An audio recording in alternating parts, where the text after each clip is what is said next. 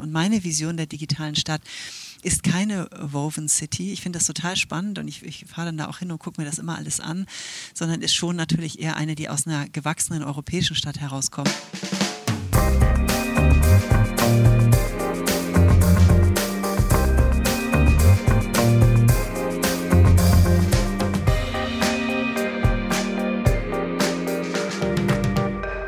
Herzlich willkommen im Future Candy Podcast. Ich freue mich wieder bei euch zu sein und schön, dass ihr eingeschaltet habt. Ähm, ich bin Nick Sohnemann. Ihr habt mich vielleicht vermisst. Wir waren länger nicht mehr online und sind jetzt wieder bei euch. Und ähm, wir ähm, haben uns was für diese Folge überlegt, was äh, anders ist als in den letzten Folgen ein Staffelstart, der äh, tiefer guckt. Wir wollen ähm, in ein Thema bearbeiten, das ich in meinen Vorträgen ganz oft anspreche. Vielleicht, ähm, wer mich schon mal live gesehen hat, der weiß, dass ich natürlich an, an einer gewissen Stelle auch über das große Ganze spreche, darüber, dass sich die Welt ändert. Und da zeige ich dann so Beispiele wie Circular Economy und ähm, welche Unternehmen äh, ihr, ihr, ihr Wirtschaften verändern und ihr, ihr, um nachhaltiger zu leben und zu arbeiten. Und dann gibt es ein zweites Beispiel von Toyota, die ja in Tokio das alte Hitachi-Gelände gekauft haben das, äh, und das abgerissen haben, da das Hitachi-Werk und dort eine eigene, komplett neue Stadt errichten wollen. Die heißt The Woven City und äh, also die gewebte Stadt. Und in dieser Stadt gibt es äh, keine Autos. Es gibt nur ähm, mit Holz gebaute Häuser, alles liegt in der Nähe. Es gibt ganz neue Arten von Mobilität, nur noch so parkähnliche Straßen. Und das fand ich so interessant, dass ein Autokonzern eine autofreie Stadt bauen will. Und da habe ich überlegt, warum, was ist eigentlich eine moderne Stadt? Wie funktioniert das eigentlich? Und da bin ich letztes Jahr, im Jahr 2022, im März, Gesa Ziemer begegnet, Professor Doktor. Gesa Ziemer muss man ja vollständigerweise sagen. Und sie hat einen extrem interessanten Vortrag zu genau dem Thema bei der South by Southwest. Und dann haben wir uns so ein bisschen unterhalten und angefreundet und endlich, fast ein Jahr später, bist du jetzt hier im Podcast. Äh, hi Gesa, schön, dass du da bist. Hallo Nick, ich freue mich, dass es endlich klappt. Ähm, ja, also ich habe jetzt mal direkt ChatGPT gefragt, weil äh, wenn, ich dein, wenn ich auf deine Webseite schaue oder die Webseite der Hafen City Universität, an der du arbeitest und forscht, dann äh, findet man so wahnsinnig viel von dir. Es gibt gerade ein neues Buch auch von dir, dass ich gedacht habe, okay, ich muss irgendwie das zusammenfassen. Und ChatGPT sagt, ähm, ich, ähm, Professor Dr. Gesa Ziemer ist eine Kulturwissenschaftlerin und beschäftigt sich in ihrer Arbeit mit den Themen Stadtentwicklung, künstlerische Intervention im öffentlichen Raum und partizipativer Kulturarbeit. Und dann, sie hat unter anderem die kulturelle Stadtforschung als Forschungsfeld etabliert und setzt sich für eine stärkere Verknüpfung von Kunst, Kultur und urbaner Planung ein. Ja, also insofern ähm, stimmt das. Ja, das ist witzig. Es hat noch natürlich noch niemand meine Biografie mit äh, Chat-GPT äh, zusammenfassen lassen. Und das freut mich sehr, dass du dieses Experiment hier durchführst. Ja, das stimmt schon. Aber ich habe sehr unterschiedliche Sachen gemacht und so ein Algorithmus ist ja immer überfordert damit, wenn er sehr unterschiedliche Informationen zusammenfassen soll. Ich beschäftige mich ja jetzt vor allem eigentlich mit dem Thema Daten und Stadt. Also wie kann man Daten für die Stadt- und Regionalentwicklung brauchbar machen? Und das einerseits sehr lokal hier in Hamburg äh, durch das City Science Lab, das ich seit einiger seit äh, vielen Jahren eigentlich schon leite und andererseits auch für die Vereinten Nationen. Dort arbeiten wir sehr international in Städten, in, in, in Ländern wie Afrika, Lateinamerika oder auch im arabischen Raum. Okay, das musst du gleich nochmal genauer erzählen, das ist ja Wahnsinn. Erzähl mal, also jetzt ich als Laie würde jetzt sagen, okay, Daten über die Stadt, ist das nicht schon lange verfügbar? Und ähm, für wen ist das interessant? Für die Stadtplaner? Also ist das sozusagen deine Zielgruppe, für die du vor allen Dingen arbeitest? Ja, wir arbeiten für unterschiedliche Menschen. Wir nennen das immer ein Multi-Stakeholder-Lab. Es ist ein Lab, sozusagen ein Forschungsschwerpunkt, den ich hier aufgebaut habe. Und also die Situation ist ja eigentlich die, dass Städte zu Big Data-Produzenten, Produzentinnen geworden sind. Schon lange. Eine Stadt produziert extrem viele Daten, wenn man sich das mal so überlegt. Ähm, natürlich Mobilitätsdaten, wir haben Flächendaten, es gibt Finanzdaten, Daten über Demografie, Wetterdaten. Also eine, Dat eine Stadt produziert sehr, sehr viele Daten. Und die Daten sind aber sehr heterogen weil sie aus ganz unterschiedlichen Quellen kommen. Private Unternehmen erzeugen Daten, aber natürlich auch die Stadtregierung als solche, die unterschiedlichen Behörden. Und äh, was Städte tun oder tun sollten, wenn sie es noch nicht tun, ist natürlich erstmal in so eine grundlegende urbane Datenplattform investieren, die eine Art Grundlage ist, von der aus wir überhaupt mit diesen Daten arbeiten können. Und in Hamburg ist es interessant, das wissen ganz viele nicht. Hamburg hat eigentlich die beste urbane Datenplattform in ganz Deutschland, weil die Stadt schon vor vielen Jahren aus dem Katasteramt herauskommend sozusagen investiert hat, ja, in die Digitalisierung und in dieses Erheben der Daten. Und Hamburg hat auch ein Transparenzgesetz ja schon seit, seit fast zehn Jahren, das die ähm, Behörden verpflichtet, in diese urbane Datenplattform auch Daten einzuspielen, regelmäßig. Deshalb hat Hamburg einen riesigen Datenschatz, mit dem wir jetzt arbeiten können. Und natürlich ist es interessant für Planer und Planerinnen, aber das ist auch für die Industrie und für die Wirtschaft sehr interessant. Das ist interessant für NGOs, für die Tourismusbranche, für Kultur und Medien. Im Grunde genommen arbeiten ja heute alle mit Daten. Und unsere Arbeit ist es, diese Daten zugänglich zu machen, ähm, den Menschen auch zu erklären, was man mit diesen Daten machen kann, also sogenannte Use Cases zu generieren. Ja, und äh, möglichst niederschwellig ähm, ja, diese Daten verfügbar zu machen und in Kollaboration mit sehr vielen unterschiedlichen Leuten dann damit zu arbeiten. Und das heißt, jetzt, also ich habe jetzt gesehen, es gibt äh, einmal ein Tool, das ihr entwickelt habt, das heißt ähm, DIPA.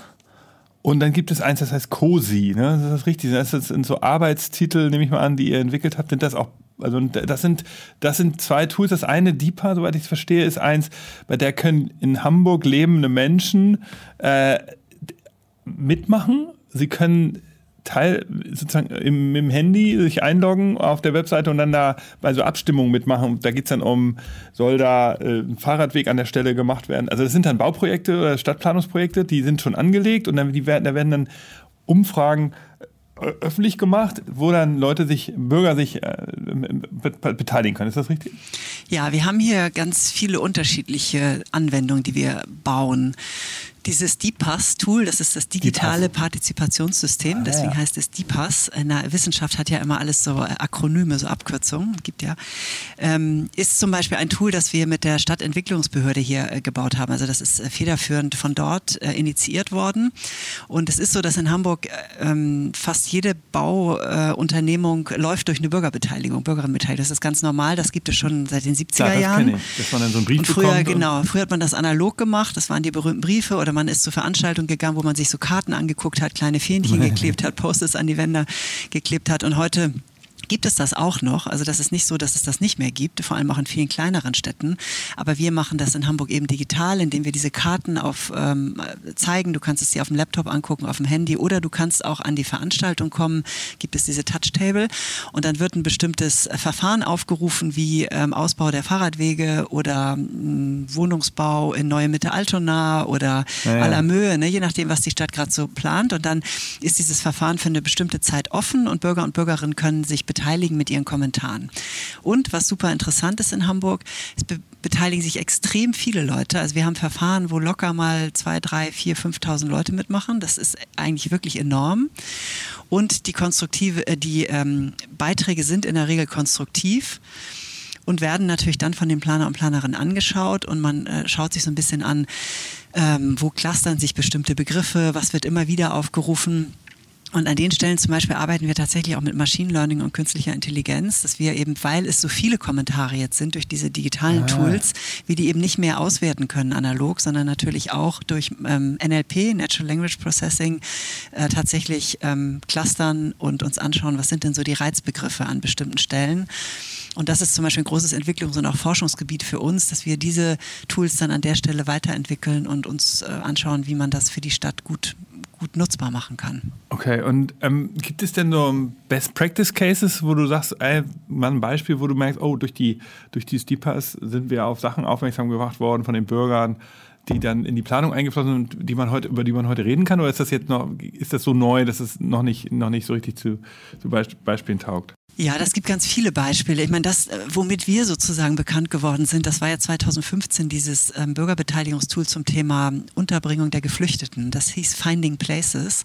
Aha, das war sozusagen das die Vorläuferversion ah, von okay. diesem DIPAS. Von dem habe ich gehört, ja. Ja, und da ging es eben darum, das war dieser Winter 15, 2015, als so viele Geflüchtete nach dem Syrienkrieg hier kamen. Ihr erinnert euch noch dran, wo die Zelte hier in der Stadt standen. Klar, und da wurden Hamburger dann aufgefordert, genau. wenn sie irgendwie einen Raum haben oder so, über die Webseite konnten. Ja, es ging ganz genau um ähm, temporäre ähm, Unterkünfte, die gebaut werden mussten. Also die sehen wir ja heute hier auch. Ne? Genau, Gerade in der Hafen City, wo wir hier sitzen, ein paar hundert Meter weiter, hier steht ja auch so eine.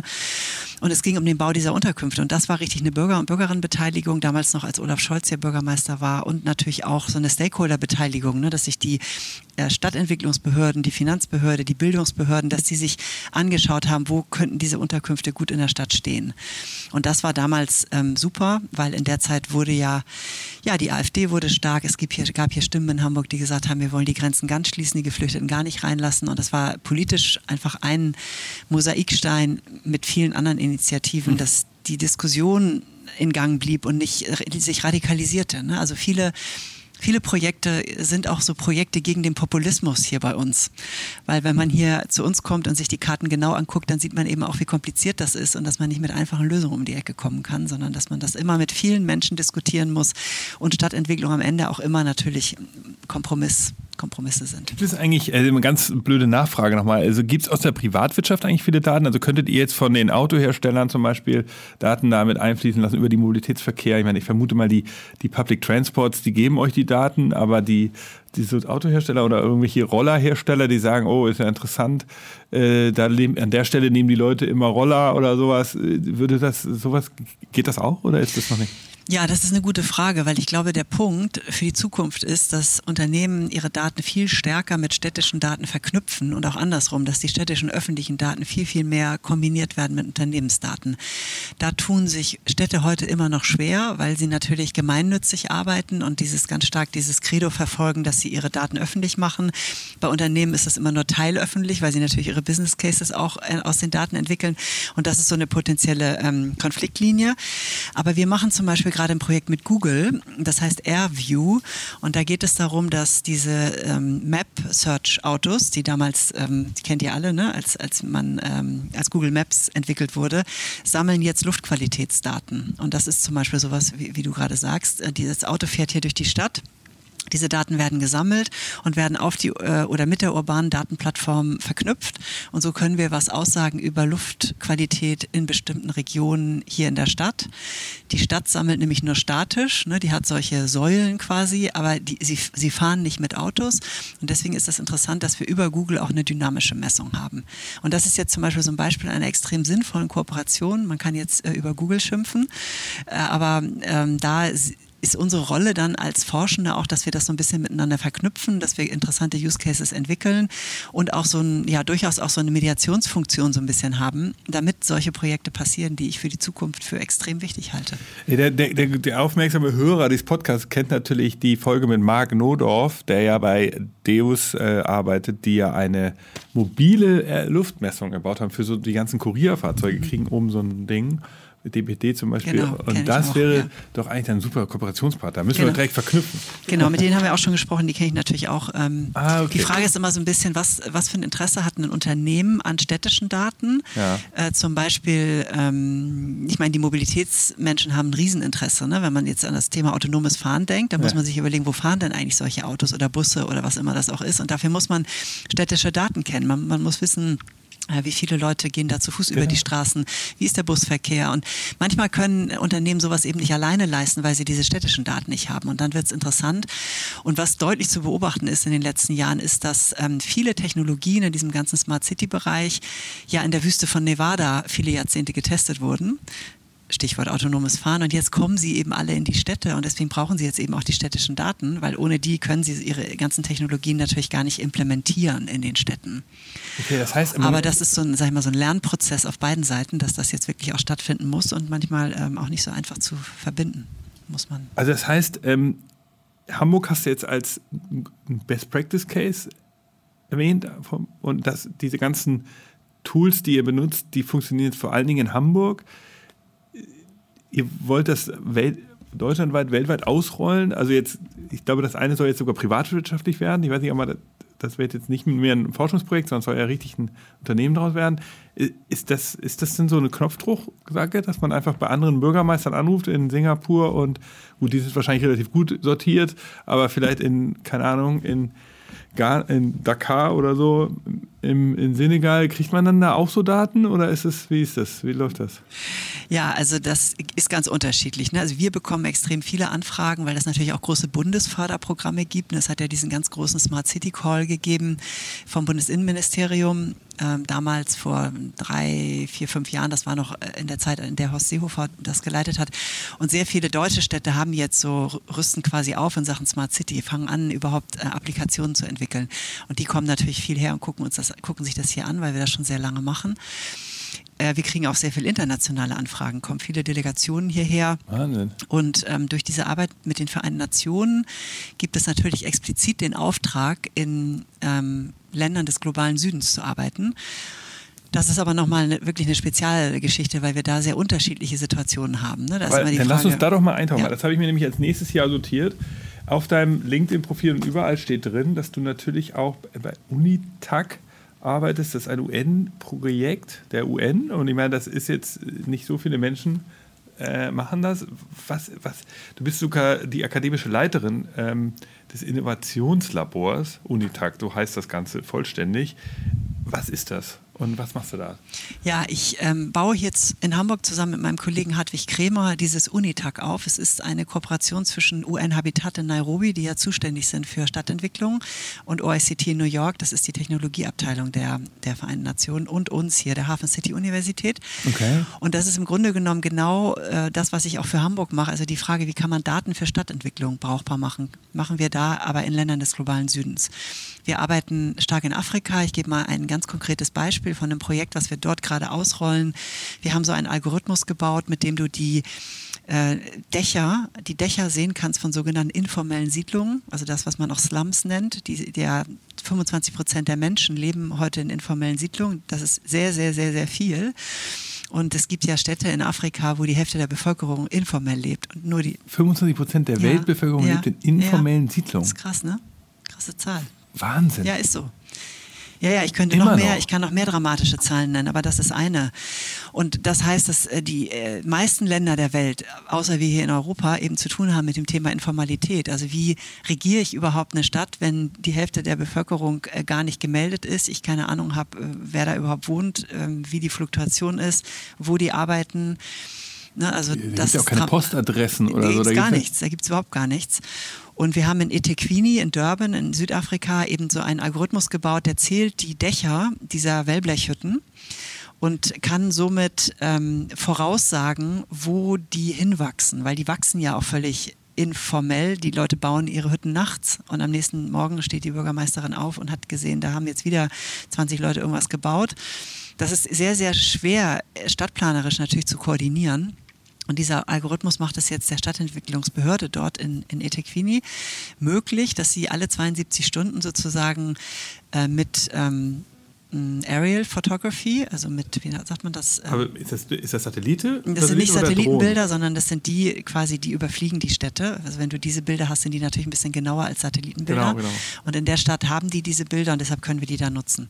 So, und seitdem kann die Stadtentwicklungsbehörde sich angucken, wie wachsen die Siedlungen, wie, was müssen wir da eigentlich für Services leisten, Wasserzugang, Bildung, Gesundheit. Ne? Es gibt ja ganz viele Dinge, die man dann dort auch machen, die, die lässt man da ja nicht einfach leben. Ne? Das muss man ja dann versuchen eben auch zu integrieren in die Stadtentwicklung. Das ist so ein konkretes Beispiel. Andere Beispiele sind Bürgerbeteiligung, ne, die die in diesen Ländern, wenn sie demokratisch regiert sind, eben auch machen mhm. wollen. Und wir starten jetzt zum Beispiel in Guadalajara in Mexiko gerade ein Projekt mit, diesem, mit dieser DIPA-Software, die du gerade auch äh, hier äh, genannt hast, die zum Thema ähm, die wollen so ein Community Center gründen in einer informellen Siedlung auch. Ne? Die haben Riesensiedlungen in Lateinamerika auch. Und die wollen jetzt sich darüber Gedanken machen, wo dieses Center am besten hinpasst, sodass die Leute guten Zugang haben, dass die Kinder das benutzen können und die Jugendlichen. Und das machen wir mit dieser DIPA-Software, indem wir die Leute dort, genauso wie wir das in Hamburg auch machen, wieder die Leute befragen und die dann ihre Ideen eingeben. Okay, das heißt, ähm, wenn du sagst, wir machen das, dann ist es sozusagen so, du hast ein Team, da gibt es ein weltweites Team von der UN.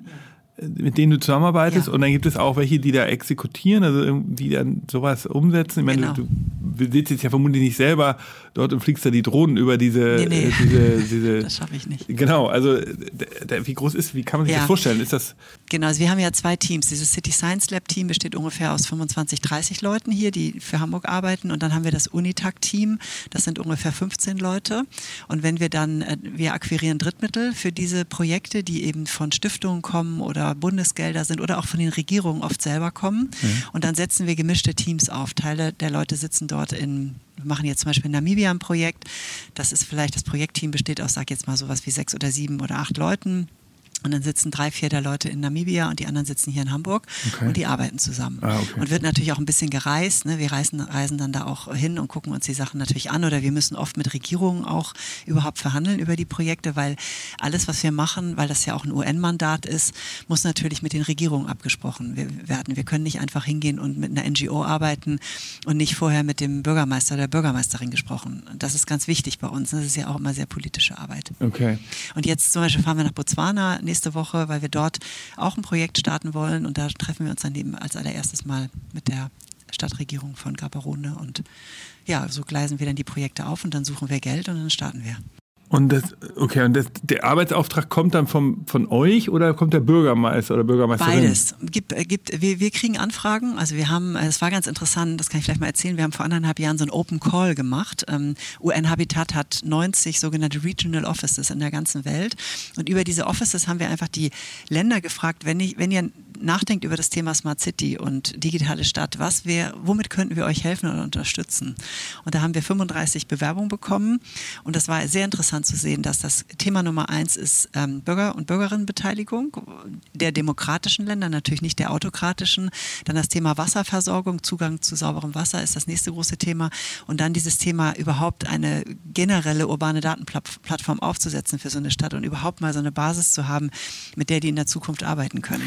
Gibt es eigentlich, vielleicht das nochmal sozusagen jetzt, auch damit wir nochmal einen Schritt zurück machen, ganz kurz, also was ist denn die Hauptzielsetzung dieser, dieser Arbeit? Also auch der, einmal der jetzt in Hamburg oder in der westlichen Welt und natürlich der, der Arbeit an der, der UN. Ist es so, dass man sagt, ich will das Leben verbessern? Also ist es sozusagen menschliche Orientierung oder ist es natürliche Orientierung? Sagst du, nee, ich will nachhaltiger werden, wir müssen den Planeten schützen? Äh, Oder ist es irgendwie, ähm, was sind so Kennzahlen, die ihr eigentlich versucht zu ver verbessern? Oder ist es sozusagen eine Gemengelage? Ja, also äh, Kennzahlen der UN sind natürlich die Nachhaltigkeitsziele. Und unser Ziel ist elf, nachhaltige Stadt- und Regionalentwicklung, mit dem wir hauptsächlich arbeiten. Und ähm, in der UN, also bei UN Habitat, ich spreche jetzt immer für Habitat, ne, ist es so, dass wir so ein äh, großes Programm haben, das heißt People-Centered Smart Cities. Und es geht vor allem auch darum, in diesem ganzen Datenbereich äh, auch so eine Art, sage ich mal, Guidelines oder kleine SDGs auszuarbeiten, die den äh, Städten äh, eine, einen Rahmen an die Hand geben, wie man eben nachhaltig und menschenorientiert mit Daten arbeitet. Ne? Also SDGs ist eine Abkürzung für Social Development Goals. Sustainable Sustain- Development Da Goals. siehst du, mal sage ich auch schon falsch. Genau. Man das einmal richtig machen. Das sind die, sind das diese 15 Genau. Ziele der UN, die die mal herausgegeben haben Das, vor? genau, das sind diese großen äh, grundsätzlichen Ziele der UN, Genau. ne? also äh, Geschlechtergerechtigkeit, keine Armut, ähm, Wasserversorgung für alle Menschen. Das sind die, die wir überall sehen, äh, die überall hängen und das ist ja so dieser große äh, Rahmen, der Mhm. Von der UN vorgegeben wurde und verschiedene Organisationen arbeiten mit verschiedenen Goals und bei uns ist es eben dieses elf, weil wir halt im Bereich Stadtentwicklung tätig sind. Okay, verstehe. Und aber das heißt, es ist jetzt nicht, nicht einfach eine Kennzahl pro Stadt, pro Land, sondern es wird dann immer so herausgearbeitet, was Genau. es jetzt für den Kontext bedeuten könnte. Genau, es gibt in, im Rahmen dieses elften Goals gibt es dieses People-Centered Smart Cities und wie der Name schon sagt, geht es natürlich vor allem darum, ähm, Technologien anzuwenden, zu implementieren, zu entwickeln, die eben menschenorientiert sind. Ne? Das nicht so technologiegetrieben ist, sondern dass, ich, dass man sich immer überlegt, was brauchen die Leute dort eigentlich vor Ort? Wie können Daten oder Technologien den Menschen dort ganz konkret helfen? Und hast du da ein Beispiel? Also eins ist ja jetzt äh, dieses Hamburger Beispiel, dass man sagt, es gibt jetzt hier diese, ein Bauprojekt der Stadt oder ein freigegebenes Bauprojekt in der Stadtverwaltung und dann kann man sich da beteiligen. Das verstehe ich. Das wäre sozusagen eins. Gibt es noch andere sozusagen? Genau, das andere hatte ich eben schon erwähnt, ne? das sind Etequini in Durban, ne? da ist das jetzt eine Stadtverwaltung, Okay, mit der wir arbeiten, verstehe. die jetzt aufgrund dieses Tools eben Dieses, dieser Genau, und dann geht es eben bei uns auch mal darum, dass man das sogenannt hochskaliert, dass man das nicht nur in einer Stadt lässt, sondern jetzt in dem nächsten Schritt versuchen wir das in mehreren südafrikanischen Städten zu Okay. machen und dann möglichst auch auf andere Städte anzuwenden. Verstehe.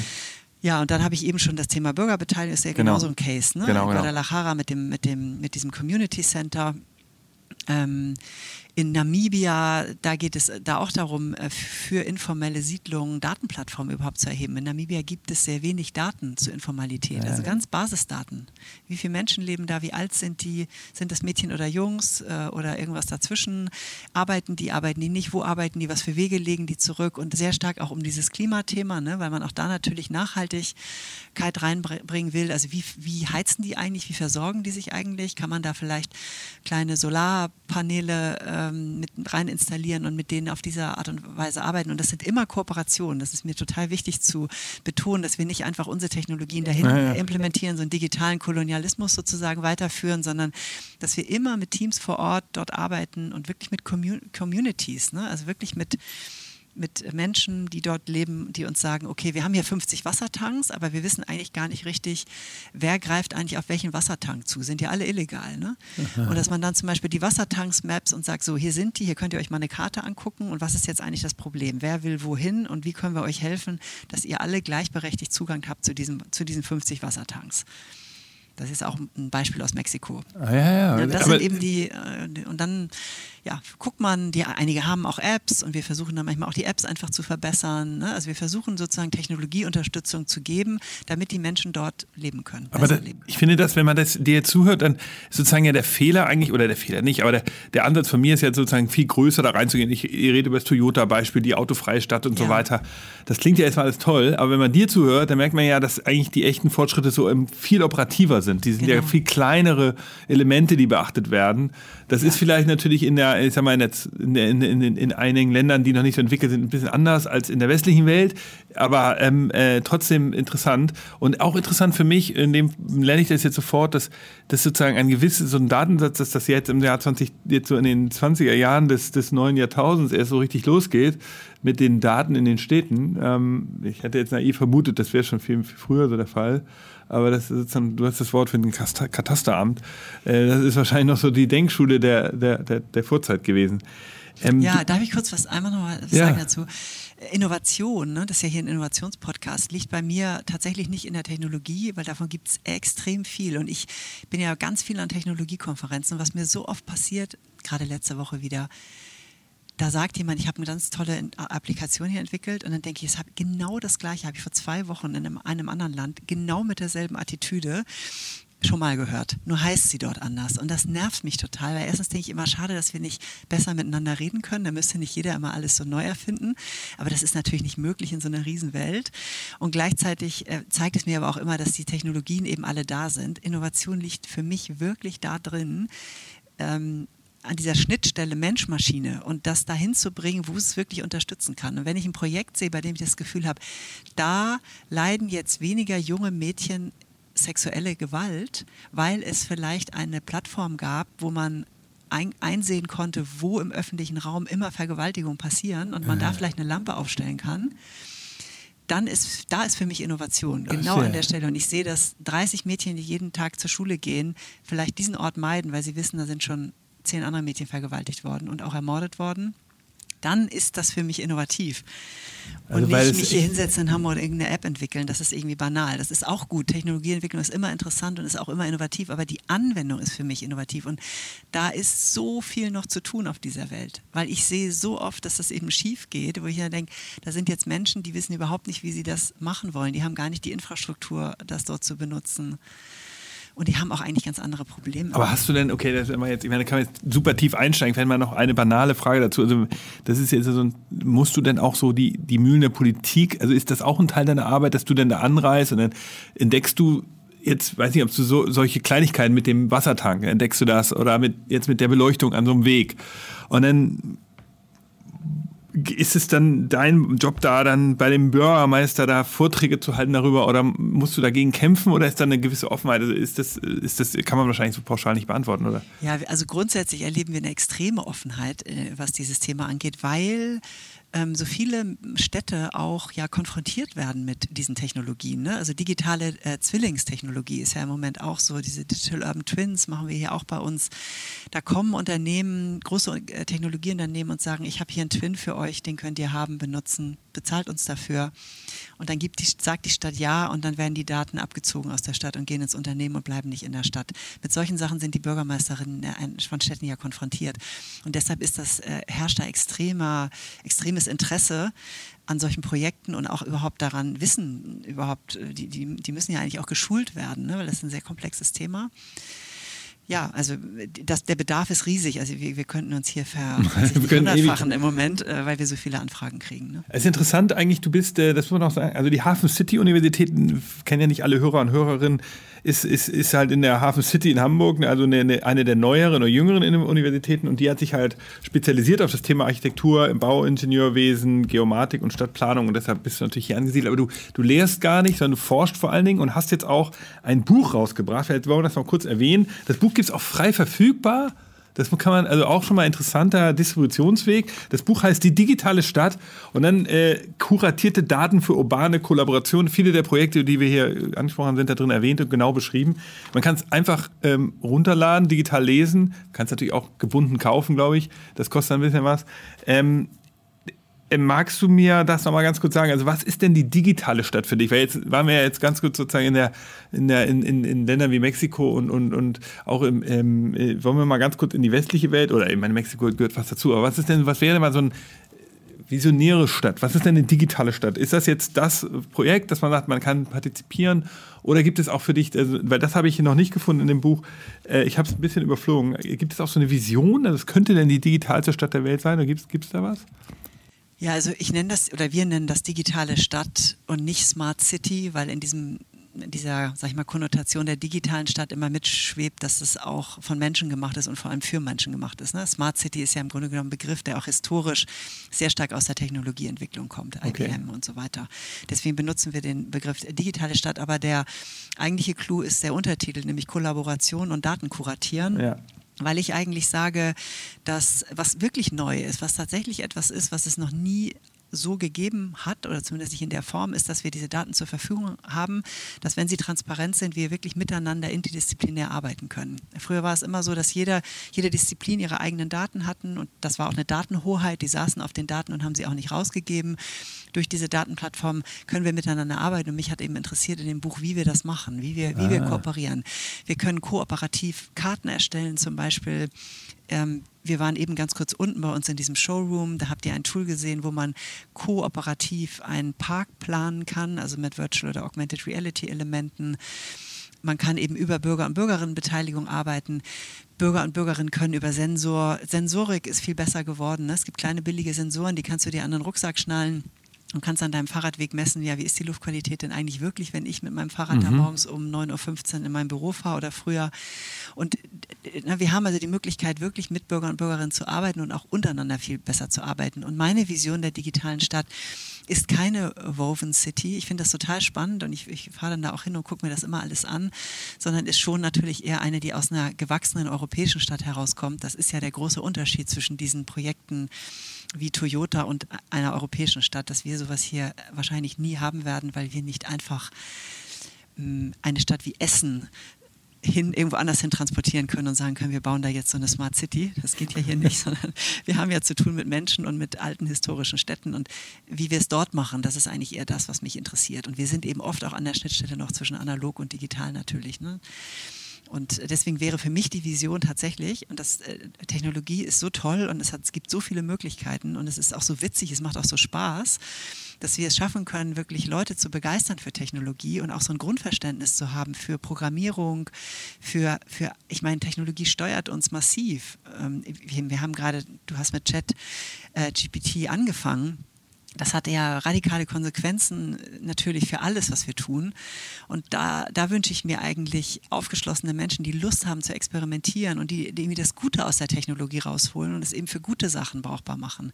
Weil wir wissen, dass jede Technologie, wirklich jede, wenn sie in die falschen Hände kommt, genau das Gegenteil bewirken ja. kann. Und wir müssen eigentlich daran arbeiten, dass die Technologie gut bleibt und dass sie all das Innovative und das, was uns Spaß macht, zum Beispiel Spielen oder Filme angucken, dass das alles brauchbar ist für Stadtentwicklung. Okay, das ist natürlich ein Riesenauftrag. Ja, du aber, hast mich äh, nach einer Vision gefragt. Ja, ich finde das gut. Ich finde es gut. meine Also Vision. das ist, ist, ist, ich verstehe auch, und das ist ja auch in deiner Arbeit drin, dass man sagt, ähm, wir, du hast ja in deinem Werdegang auch das Thema sozusagen künstlerische Intervention im öffentlichen Raum. Also das machst du jetzt ja nicht mehr äh, aktiv, aber das ist sozusagen die, die Stadtviertel, die wir ja jetzt so kennen, die neu gebaut werden, denen fehlt ja häufig sowas. Also da ist ja dann viel Beton, viel Glas, viel Stahl. Aber es fehlt häufig an, an auch so Bauprojekte, die dann so frei- freigegeben, so Baufelder freigegeben werden. Dann bauen die da natürlich wirklich von Kante bis Kante die Projektentwickler, weil sie natürlich maximalen Wohnraum schaffen wollen. Aber das ist ja eine Challenge jetzt für die Bauministerien in Deutschland, das auch neu zu machen. Zu überlegen, na, was wollen wir denn machen, wenn wir jetzt, wir brauchen zwar neue Wohnungen überall, aber wir wollen ja auch nicht nur in so Silos leben, sondern wir wollen ja auch, weil das führt, führt ja dann zu so einer Entmenschlichung wiederum. Also wie löst man das? Ich weiß nicht, da, da, da hast du vielleicht wahrscheinlich keine einfache Antwort, aber wie kann man Stadtviertel bauen, die sozusagen von Anfang an nicht nur von Projektimmobilienentwicklern ge- geprägt sind und von dem klassischen sozusagen finanziellen Teil, sondern auch von dem künstlerischen Teil? Oder ist das schon so verinnerlicht in der modernen Stadtplanungswelt? Nee, natürlich nicht. Also äh, die ganze ähm, Baubranche steht ja vor Riesenherausforderungen. Ne? Einerseits was ähm, die, das ganze Nachhaltigkeitsthema andere Baumaterialien angeht, das ist aber natürlich nicht mein Schwerpunkt. Und das andere ist aber auch die Art und Weise, wie sie nachdenken über Projekte. Was war extrem finanzgetrieben? Sie haben sehr viel Geld verdient in den letzten Jahren und mussten auch nicht besonders innovativ sein. Also wenn man sich Wohnungsbau anguckt, nicht nur hier in Hamburg, sondern auch in anderen Städten, ist es eigentlich ja trist. Ne? Es ist extrem eindimensional. Auch sowas wie die Hafen City, ähm, wie du eben sagst, äh, Glas, Stahl, Beton mit den ganzen Konsequenzen, die wir jetzt haben. Es ist viel zu heiß hier im Sommer. Wir sind ja eigentlich eine krasse Hitzeinsel hier zum Beispiel ne? und hat damit natürlich auch zu tun. Man muss das vielleicht nochmal kurz. Hafen City ist, ein, die, ist so ein Projekt der Hamburger, äh, für die Nicht-Hamburgerinnen und Hamburgerinnen von euch ist in, in, im Hafen, der Hafen, der wurde zurückgebaut auf die Südseite und dann gab es halt im, auf der Nordseite auf einmal so alte Lagerhallen, die, die schon teilweise Jahrzehnte hier standen, die wurden abgerissen und dann wurde da halt wurde da ein großes stadtplanerisches Projekt und hier Wohnhäuser und so weiter angeplant und natürlich auch Immobilien für Büros. Und das ist, äh, ja, und heute als Hamburger guckt man heute hier hin und sagt, es lebt, fängt so langsam an zu leben und da gibt es auch überall be- kleine Geschäftchen. Aber es ist halt nicht so ein Innenviertel geworden, wo man sagt, oh cool, so ein Hipsterviertel, wo man gerne rumhängt. Ähm, und das äh, ja, ist die Frage. Ja, also es, es ist 40 Hektar, ne? es ist eine re- relativ großes, äh, große Hafentransformation, wie sie ja viele andere Länder auch haben, ne? Skandinavien, in den USA und so. Es gibt ja viele Beispiele.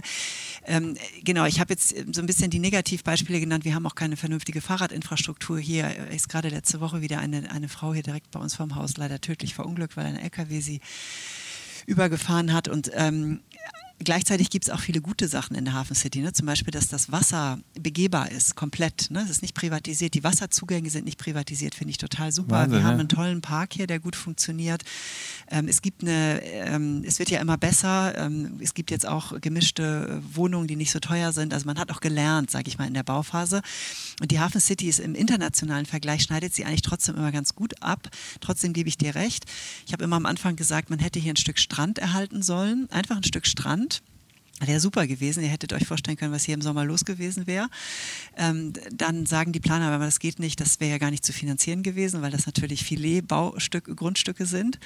Und das sind dann eben so Diskussionen, die man führen müssen zu, äh, zwischen äh, Finanzen, äh, Projektentwicklern, Stadtentwicklung. Und ich ich wünsche mir, dass natürlich die Stadtentwicklung mehr und mehr merkt, dass dieses Glas, Stahl, Beton nicht das ist, worin die Menschen eigentlich leben wollen. Wobei man immer noch sagen muss, es gibt hier auch sehr schöne Wohnungen. Ne? Du hast Absolut. immer den Blick aufs Wasser, du hast den Blick auf den Hafen hier. Ähm, aber man wünschte sich einfach mehr Subkultur, mehr Kneipen. Die Gastronomie haben es schwer hier, weil die Mieten natürlich viel zu teuer sind und die ganzen kleinen Läden. Die haben wir so, das Überseequartier war ja eigentlich das, in dem das hätte stattfinden sollen. Dort ist es auch, aber natürlich mit einem hohen Wechsel auch. Jetzt durch Corona natürlich nochmal extrem auch erschwert. Das konnte ja nun auch niemand voraussehen. Aber klar. Okay. Ich sage nur immer, Szenarienbildung ist wichtig, dass man mehr Szenarien plant, dass man die, die Vergabe sozusagen dieser ähm, der Grundstücke an Projektentwickler auch nicht so statisch macht, dass man da mit seinen tollen Renderings kommt und sagt, guck mal, so sieht es nachher aus und so sieht es nachher nie aus, das wissen wir ja, sondern dass man viel mehr über Szenarienplanung, ne, und dadurch, dafür sind diese Tools, die wir ja bauen, eben auch gut, dass man sagen kann, was wäre dann, was wäre wenn? Findest du das Holzmarkt-Ding in Berlin Ja, dann eigentlich ich ein gutes super, Konzept? Das Total, ist, weil die haben das ja total. gut gemacht super. damals Ist ja auch eine. Genossenschaft, glaube ich, ne, wenn ich mich richtig erinnere. Und also, sowas wie Baugruppen, ähm, auch andere ökonomische Aber die haben die Regeln ja verstanden. Die haben ja den Schweizer Total. Investor gehabt. Super. Dadurch haben sie sozusagen den klassischen Pitch äh, gehabt, haben aber trotzdem mal ein ganz ungewöhnliches Konzept reingebracht. Ja, meine Ex-Studierende -Ex von mir arbeiten da oder sind dann am Studium hingegangen, da war ich total happy. Genau richtig sowas. Ne? Ich finde auch, also wir haben ja selber auch gerade ein Projekt, ähm, wir gründen gerade eine Stiftung für nachhaltiges Bauen hier. Mood Urban Trust heißt die und wir haben vor, Gebäude hier in Hamburg, die die eben nicht abgerissen werden sollen, ist ja auch sowas. Ne? Wir, wir, reißen viel zu viel ab, wir sollten viel zu viel sanieren, viel mehr sanieren. Und es gibt ein altes ähm, Parkhaus hier, das Rödingsmark Parkhaus, das wir gerade versuchen zu beplanen in, und um, umbauen wollen in Wohnungsbau. Und nachher eben auch von einer Stiftung betrieben, die nachhaltige Ziele hat, heißt, da kann keine Spekulation mit betrieben werden. Und das sind im Grunde genommen genau die Arten und Weisen, finde ich, wie man auch organisatorisch und ökonomisch anders über Stadtentwicklung nachdenken sollte. Sag mal, ähm, Marc, nochmal, ein anderes Thema. Ähm, guckst du dir eigentlich Neom an, dieses neue Projekt von, von Saudi-Arabien? Witzig, dass du mich das fragst. Ich fliege am Freitag nach Saudi-Arabien. Haben wir aber nicht drüber gesprochen, oder? Dass du mich das jetzt fragst? Nee, weil ich war jetzt gerade persönlich ja. zum ersten Mal in der Region. Ja. Also das ist ja, man muss ja sagen, auch man cancelt diese Region ja schnell aus moralischen Gründen und das ist auch richtig, aber es ist natürlich auch trotzdem so, dass die da natürlich seit Jahrzehnten das Geld investieren, um irgendwie versuchen, was Neues aufzubauen. Und das haben ja ganz viele Nationen vorher schon gemacht oder Regionen. Insofern, ähm, wenn man es mal ganz unmoralisch sieht, ähm, ist es ja Wahnsinn, was sie da versuchen. Hast du dir das Projekt angeguckt oder hast du das schon einen ersten Eindruck, obwohl du noch gar nicht da warst? Also noch gibt es ja auch nicht zu sehen, meine ich. Nee, genau. Also es ist so, ich fahre ähm, am Freitag fliege ich nach Saudi-Arabien, weil dieses Land sich ja jetzt öffnet mit der neuen Regierung, mit dem Kronprinzen, der da ja schon auch jetzt äh, Visa, Einreise erleichtert und so weiter. Und wir haben ein Projekt mit UN Habitat zum Thema Smart City. Und da geht es eben auch darum, dass man ein bisschen menschenfreundlicher die ganze Technologieentwicklung in Saudi-Arabien vielleicht gestalten könnte, weil die haben ja sehr viel Daten und haben extrem gute Infrastrukturen, aber sehr, sehr technologiebetrieben und sowas wie Bürger- und Bürgerinnenbeteiligung. Also du kannst noch nichts abschließend dazu sagen, aber du, also deswegen, ich, ich wollte noch ganz kurz sagen, und wir gucken, ich sitze da mit einer Frau auf dem Podium, die an der Planung beteiligt ist von Neum und im Moment ist da ja noch gar nichts zu sehen, ne? aber ich werde auf jeden Fall dahin fahren wollen und mir das anschauen. Ja genau, also wir hatten uns mal damit beschäftigt vor ein paar Monaten und da war es wirklich schwer, jemanden zu kriegen, aber das jetzt so gerade aktuell, die stellen da richtige Teams zusammen weltweit und bauen da irgendwas aber das wird jetzt gebaut. Noch eine Frage vielleicht zum Abschluss ich hatte dich kennengelernt vor einem Jahr und das wollte ich jetzt sozusagen nochmal thematisch kurz, das fand ich interessant und das glaube ich sehr interessant für unsere Hörer und Hörerinnen. Du hast ja sehr viel, haben wir auch schon drüber gesprochen, über dieses Thema äh, Partizipation, Befragung von Bevölkerung. Und da hattest du einen interessanten Insight mir erzählt im Vorgespräch, also letztes Jahr, darüber, wie man das, die, die, wie man das auch framed. Also die Art und Weise, wie jetzt die Stadtentwicklung oder dann eben der Bürgermeister über seine Stadt, wie er sozusagen die, die Fragen stellt, einfach nur das Wording, verändert schon das Outcome ein wenig. Und das fand ich so interessant, weil ich glaube, das ist etwas, was man naiverweise ja gar nicht annehmen würde. Aber vielleicht hast du da noch so ein, zwei Anekdoten zu? Ja, ich glaube, das stimmt, was du sagst. Ein gutes Beispiel hier in Hamburg ist äh, Olympia gewesen. Ich bin ganz sicher, hätte man die Abstimmung für die, das Stattfinden der Olympischen Spiele, die ja jetzt in Paris sind, anders äh, gestaltet, mit anderen Dialogen und anderen Fragen. Und hätte man zum Beispiel kommuniziert, dass es dabei sich ja eigentlich um ein Stadtentwicklungsprojekt handelte, nämlich man wollte den Grasbrook entwickeln über das Herholen der Olympiade, die dann dort hätte stattfinden können für ein paar Wochen und danach hätte man zumindest die Grundzüge eines gebauten Grasbruchs gehabt, dann die, hätten die Leute ganz, ganz anders abgestimmt. Aber was hat man gemacht? Man hat gesagt, Olympia ja, nein. Hat eine Werbeagentur, ich weiß noch ganz genau, hingen immer diese komischen Plakate hier in der Stadt. Ja. Es gab so zwei, drei Dialogrunden, die aber nur zwischen den äh, Experten und Expertinnen stattfanden. Also die Bürger und Bürgerinnen haben im Grunde genommen viel zu wenig interessante Informationen bekommen darüber. Ähm, dann hätte man das, wäre das ganz bestimmt anders ausgegangen, bin ich ganz sicher. Und ich bin ja Schweizerin und in der Schweiz kann ich das immer so, konnte ich das immer jahrelang sehr gut beobachten, wie gefragt wird, macht natürlich extrem äh, äh, aus, wie geantwortet wird. Das kennen wir ja im, per im, persönlichen Dialog auch. Du kannst etwas positiv formulieren oder in einer doppelten Negation, sodass es jemand kaum mehr versteht. Da gibt es auch ganz fiese Tricks natürlich. Aber, ähm, Hast du ein Positivbeispiel? Also ich naja, ich meine, ich meine, ich, ich komme nochmal auf Olympia zurück. Ne? Hätte man nicht einfach gefragt, Olympia ja, nein, sondern hätte man gefragt, Olympia als äh, Stadtentwicklungsprojekt, also das muss man ja sprachlich irgendwie gut aufgleisen. Ne? Und ein innovatives, einen innovativen Stadtteil, der zum Beispiel inklusiv ist. Es ging ja ganz stark immer auch darum, äh, Inklusion in diesen Stadtteil reinzubekommen, dass Menschen, die Rollstuhl fahren, sich dort bewegen können. Aha. Dann wäre das was eine ganz andere Diskussion geworden. Also man hätte es trotzdem noch kritisieren können. Man kann Sportgroß-Events kritisieren, bin ich Klar. völlig dabei. Ne?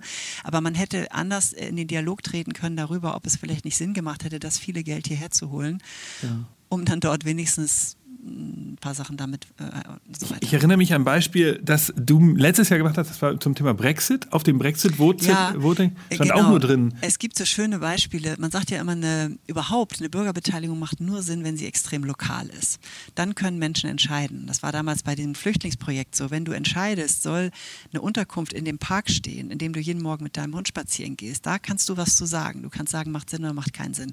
Wenn man in Europa gefragt hätte, soll man den Euro einführen, dann hätten wir bis heute noch keinen Euro, weil alle Nein gesagt hätten. Oder hätte man Brexit, Brexit ist ein super Beispiel, wie es eben schief geht, weil das die Konsequenzen, die, die Menschen überhaupt nicht denken können. Man hätte ganz anders vorgehen müssen, ganz anders fragen müssen. Also solche Frage darf man eigentlich gar nicht stellen, weil sie viel zu groß ist. Also genau, du, ich glaube, Lokale ich Fragen machen Sinn. Ähm, zu ganz lokalen Themen. Also Brexit war erinnere ich, das kann man ja, du hattest dann mir, glaube ich, in dem Vorgespräch gesagt, da stand auf dem Wahlzettel, soll äh, die UK Teil der EU sein, ja oder nein? So. Genau. Super schwierig zu beantworten natürlich. Also, oder auch einfach, aber wenn man halt einfach mit Vorurteilen und irgendwelchen Halbwissen da dann in der Wahlkabine sitzt, der bessere Weg wäre gewesen, wollen Sie und Ihre Nachbarn Teil der EU sein. Wenn man das gefragt hätte, wäre es wieder so ein lokaler Bezug und da hätte man sich vielleicht überlegt, naja gut, meine Nachbarn, die haben doch den Jungen in der französischen Uni und so. Und dann wäre es auf einmal ganz anders gewesen. Und das fand ich einen schönen Gedanken. Und ähm, ich hoffe, ich habe deine, deine damals das richtig wiedergegeben jetzt gerade. Ähm, weil wir wollen ja hier in dem Podcast immer euch was Konkretes mitgeben. Und wir haben jetzt sozusagen versucht, das ganze Thema digitale Stadt, Stadtentwicklung, was ja zum Teil sehr abstrakt ist, ähm, konkret zu machen. Und es waren sehr wunderschöne Beispiele dazu, wie man es besser machen kann mit Daten und darauf zugreifen und mit dem äh, und, und dass man den Leuten die Daten ähm, äh, äh, freigibt, dass sie darauf zugreifen können. Und dann hattest du eben das Thema Partizipation er, erwähnt. Und das, glaube ich, ist auch interessant für euch als da draußen, als ähm, Innovationsverantwortliche und Manager, Partizipation in der Firma, im Unternehmen, wenn ihr die Fragen richtig stellt, die Art und Weise, wie ihr Leute befragt, entweder die Kunden und Kundinnen dazu oder auch die, die Mitarbeiter und Mitarbeitenden, wenn ihr sagt, ey, Moment mal eben, wollt ihr eigentlich so ein neues Tool, wollt ihr so, ein, so eine App, wollt ihr das, dann ist ja die Art und Weise, wie ihr die Frage formuliert, schon sehr entscheidend dazu, wie man es macht. Denkt an die lokale Komponente, ich fand das sehr interessant. Gesa, schön, dass du heute hier warst. Ja, ähm, danke für das Gespräch. Wenn man dich besuchen kann im Internet, wir machen ganz kurz Werbung, dann findet man dich natürlich über, dein, über die Webseite Hamburg City Universität, natürlich bei LinkedIn. Und das Buch, haben wir nochmal gesagt, nochmal als Reminder, die äh, digitale Stadt kuratierte Daten für urbane Kollaboration. Wir werden das auch hier verlinken. Die könnt ihr, das könnt ihr umsonst runterladen als digitale Version. Wenn ihr Fragen habt und Feedback zu dem Podcast, schreibt mir gerne persönlich an nick at futurecandy.com. Ansonsten bin ich immer mal wieder irgendwie hier demnächst erreichbar. Es gibt wieder sehr, sehr interessante Folgen dieses Jahr. Ich freue mich von euch zu hören. Bis dann. Schöne Grüße. Tschüss.